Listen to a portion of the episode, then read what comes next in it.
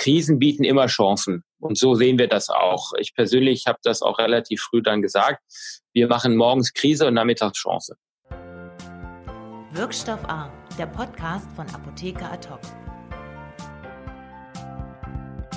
Herzlich willkommen bei Wirkstoff A, dem Podcast von Apotheker Ad Mein Name ist Patrick Holstein und ich freue mich, Ihnen als Gast heute Eduard Dürnberg vorstellen zu dürfen. Er ist geschäftsführender Gesellschafter von Dr. Wolf und gehört zu den Unternehmern, die nicht abwarten wollen, bis die Corona-Krise vorbei ist, sondern der mit seinem Team gerade dabei ist, ein neues Sortiment auf die Beine zu stellen. Wie er das macht, das verrät er uns heute. Herzlich willkommen, Herr Dörnberg. Hallo, grüß Sie. Wann ist denn das Thema Corona bei Dr. Wolf zum ersten Mal so richtig ins Bewusstsein gerückt? Boah, gute Frage. Also ich würde sagen, bei mir persönlich Mitte Januar, aber da war ich noch in Shanghai. Ähm, da konnte man jetzt noch nicht viel sehen, aber es war schon ein bisschen Gesprächsstoff in einem Abendessen äh, mit jemandem, der COP-Geräte in China macht. Und ich glaube, richtig los hier ging es dann so Ende Januar, ähm, wo wir uns dann mit dem Thema Rohstoffe zunächst beschäftigt haben. Okay, wie sind Sie dann damit umgegangen? Haben Sie da eine Taskforce eingerichtet? Haben Sie die Produktion relativ schnell umgestellt? Wie muss man sich das vorstellen? Na, wir haben zunächst im Rahmen der Geschäftsführung dann relativ schnell entschieden, dass wir unsere Rohstofflager füllen, äh, weil wir befürchtet haben, dass es dort Engpässe geben könnte. Und am Ende war damals noch, das war ja relativ früh, die erste Aufgabe, die Supply Chain eben so gut wie es geht sicherzustellen und natürlich auch mal rauszubekommen, ähm, das war ja dann noch China nur, ähm, was kommt eigentlich aus China und wo könnten wir Probleme bekommen. Okay, und wann haben Sie angefangen, die Produktion richtig umzustellen, neue Schichten vielleicht einzuführen, Mitarbeiter, Kindergärten einzurichten? Ja, genau. Das war dann kurz danach, also kaum hatten wir das Rohstoffthema losgetreten, ging es ja in Italien los und dann war das nächste Thema Italien. Da haben wir dann auch angefangen, in dem Sinne als Geschäftsführung uns äh, einmal täglich über das Thema aktuell auszutauschen. Äh, da wurde dann relativ schnell klar, das Wichtigste ist jetzt nicht mehr die Supply Chain, sondern die Sicherheit der Mitarbeiter. Und wir haben dann umfangreiche äh, Systeme eingeführt. Wir haben in der Produktion die Schichten getrennt. Und wir haben auch im Unternehmen, bis heute machen wir das auch noch so in zwei Schichten gearbeitet, sowohl in der Entwicklung wie auch im kaufmännischen Bereich.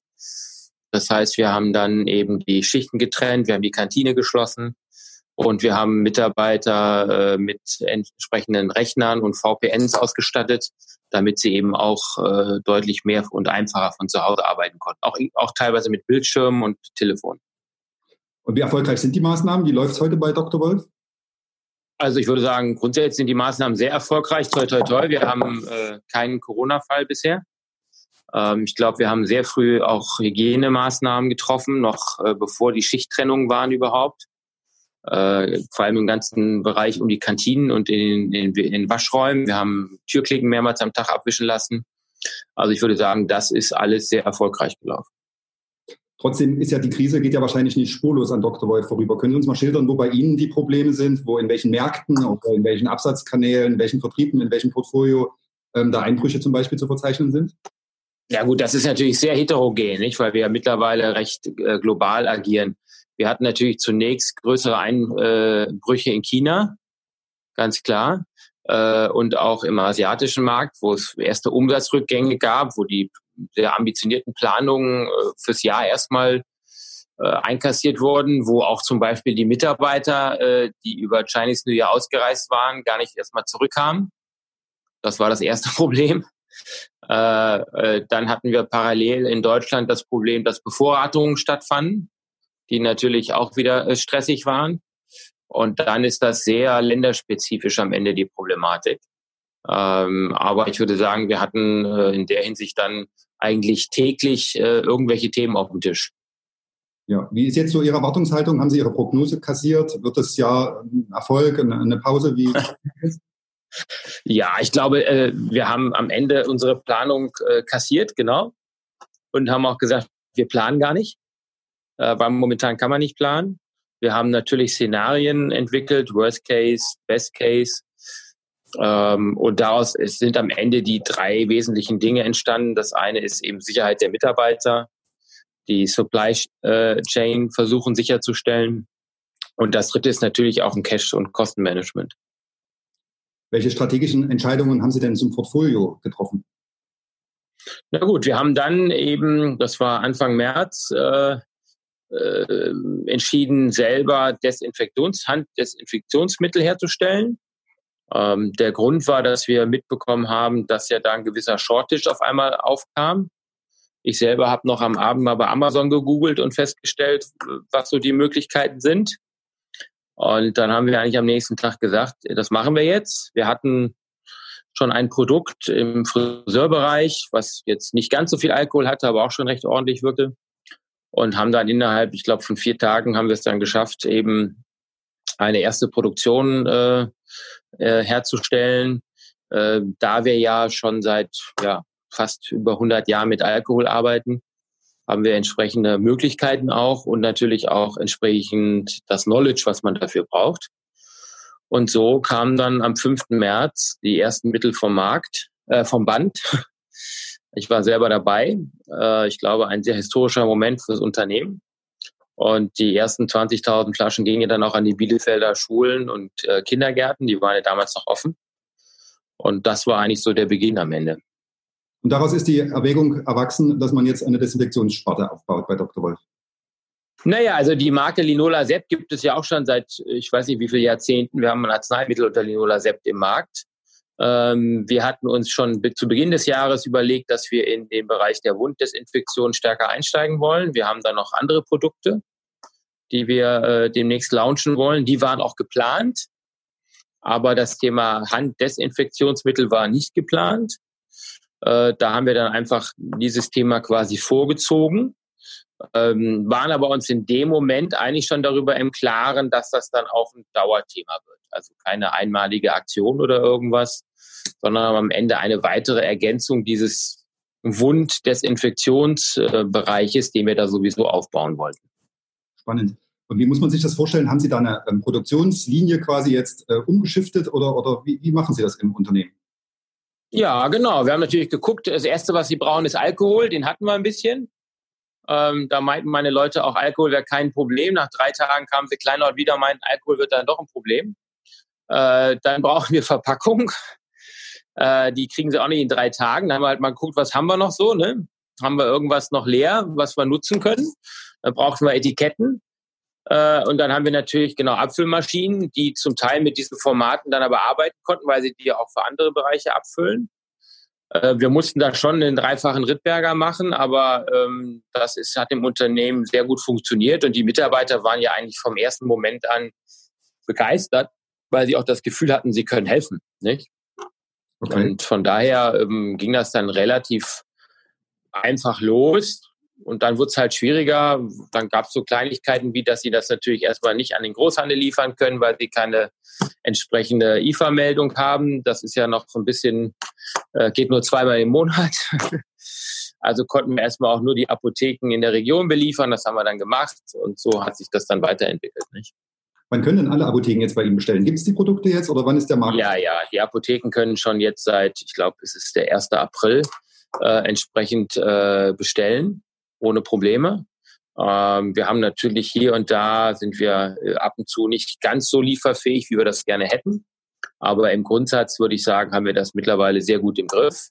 Es bestellen auch sehr viele Apotheken. Wir haben auch mit den Großhändlern mittlerweile entsprechend die Lager aufgefüllt, sodass wir da sehr lieferfähig sind und äh, ich glaube einen großen Beitrag äh, auch zur Handhygiene am Ende geleistet haben. Viele erste Artikel sind äh, auch, das wissen wir, in Krankenhausbereiche, in andere Bereiche gegangen, wo die Apotheker sie hingeliefert haben. Und jetzt seit einigen Wochen sehen wir auch verstärkt, dass es eben von Endverbraucher verkauft wird. Super. Ich selber habe übrigens äh, eine der ersten Flaschen dann meiner Apotheke gebracht äh, und äh, persönlich vorbeigebracht und die mir dann auch mitteilte, dass sie sie erstmal an Risikopatienten auch abgibt, äh, weil sie eben sonst auch keine hatte. Okay. Ja, scheint ein großer Bedarf da zu sein. Ist das ein dauerhaftes Geschäftsmodell, was Sie da gerade aufbauen?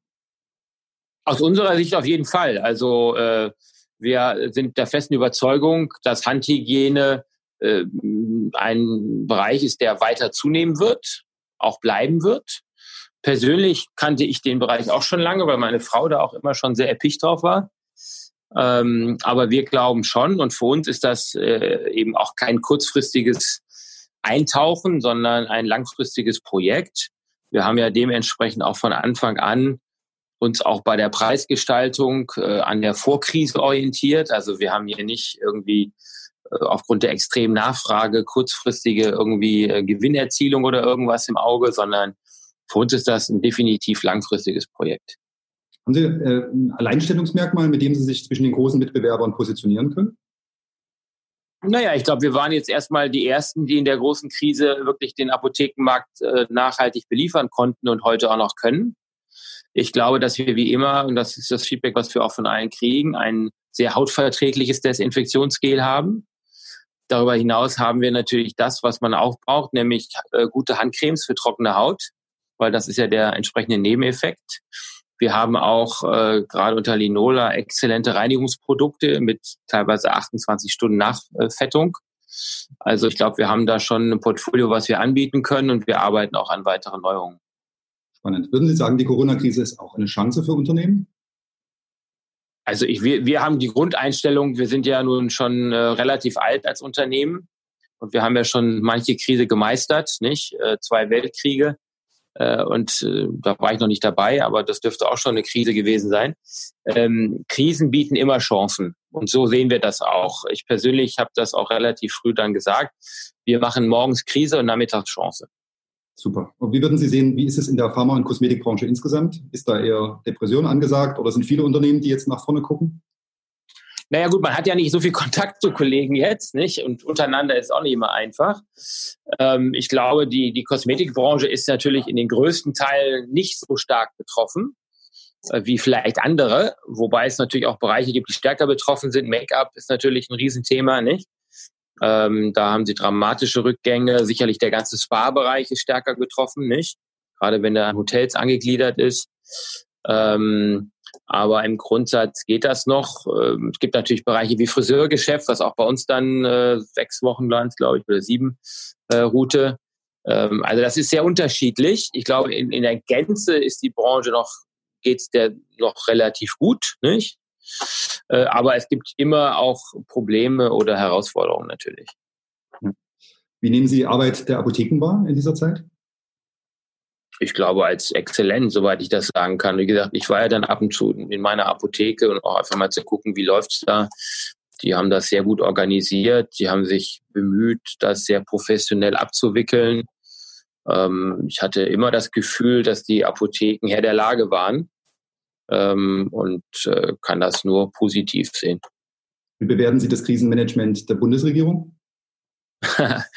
Das ist eine gute Frage. Also ich glaube grundsätzlich schon sehr gut. Und ich meine, wenn wir uns andere Länder anschauen, dann äh, geht es uns ja wirklich sehr gut. Nicht? Das muss man bei aller Problematik, die da ist. Aber ich glaube ähm, sehr gut. Wir haben äh, sehr gute Versorgungsmöglichkeit. Es gab sicherlich Probleme wie Masken und solche Themen. Aber machen wir uns nichts vor, das ist auch sicherlich ein Szenario, wie wir uns das alle nicht hätten vorstellen können. Hinter ist man immer klüger. Aber ich glaube, in dem Szenario haben wir den ersten Schritt sehr erfolgreich äh, gestaltet.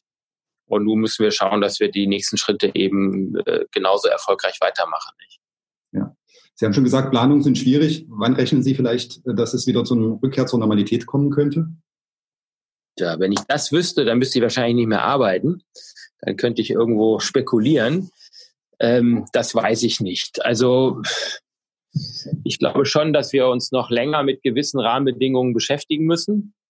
Ähm, ich glaube, dass, äh, dass wir vielleicht die Chance haben, Arzneimittel zu haben, die die schlimmeren Fälle dann besser abfedern. Und vor allem wissen wir mehr. Ich glaube, das größte Problem, ich bin im täglichen Kontakt mit einem äh, Professor, äh, weil wir uns da auch über Produktideen austauschen. Wir sprechen einmal am Tag über das aktuelle Thema und er ist da ganz nah dran.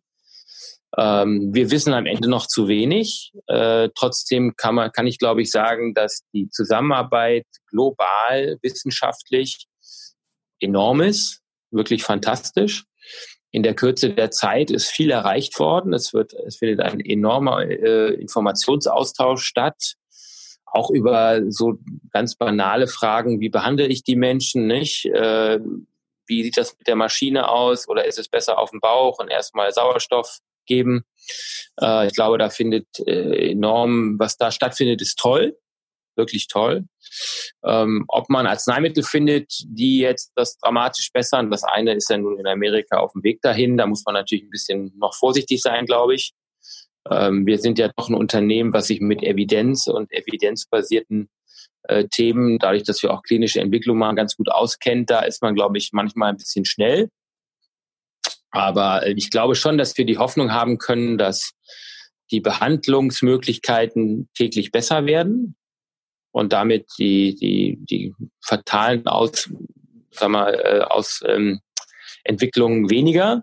Was das Thema Impfung angeht, schwer zu sagen. Ich glaube schon, dass es noch ein bisschen dauert. Und äh, es gibt auch immer Möglichkeiten, dass man keine findet. Aber ich bin mal Optimist. Aber da müssen ja auch eine Menge Menschen geimpft werden, nicht? Also das geht ja auch nicht von heute auf morgen. Also ich glaube schon, dass wir uns damit noch äh, ja, ein, zwei Jahre beschäftigen, vielleicht auch länger. Aber ähm, ich glaube, wir werden das auch lernen und können. Ich habe ja selber in Asien gelebt, vier Jahre. Also für mich war das Tragen von Masken zum Glück eher eine Seltenheit, aber ich habe immerhin in Singapur eine fürchterliche Luftverschmutzung mal mitbekommen über sechs Wochen. Äh, da trug man die dann. Äh, und wenn man in Asien viel gereist ist, dann kennt man sowohl die Temperaturmessgeräte als auch ständige Begleitung von Menschen, die Masken aufhaben. Das ist also durchaus vorstellbar, dass man sich daran auch gewöhnt, vielleicht nicht alle und jeder an jedem Ort, aber ich glaube, dass es geht und der Mensch ist ja flexibel. Herr Dornberg, vielen Dank für das Gespräch, für die spannenden Einblicke. Ihnen, liebe Zuschauerinnen und Zuschauer, vielen Dank für Ihr Interesse. Bis zur nächsten Folge von Wirkstoff A. Bleiben Sie gesund. Wirkstoff A, der Podcast von Apotheker Ad hoc.